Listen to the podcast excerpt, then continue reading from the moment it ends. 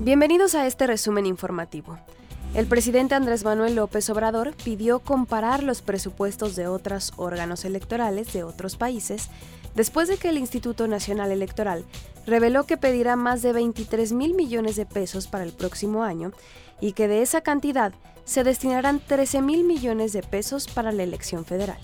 Detuvieron a 230 migrantes que viajaban en un contenedor metálico adaptado en la caja de un tráiler. La unidad circulaba sobre la carretera México-Puebla cuando agentes de la policía les marcaron el alto. Se reforzó la seguridad en Zacatecas, esto después del enfrentamiento que se registró contra policías municipales de Apulco por parte de integrantes del cártel de Jalisco Nueva Generación. Hasta aquí este resumen informativo, no olviden seguirnos en arroba ADN40 para mantenerse bien informados.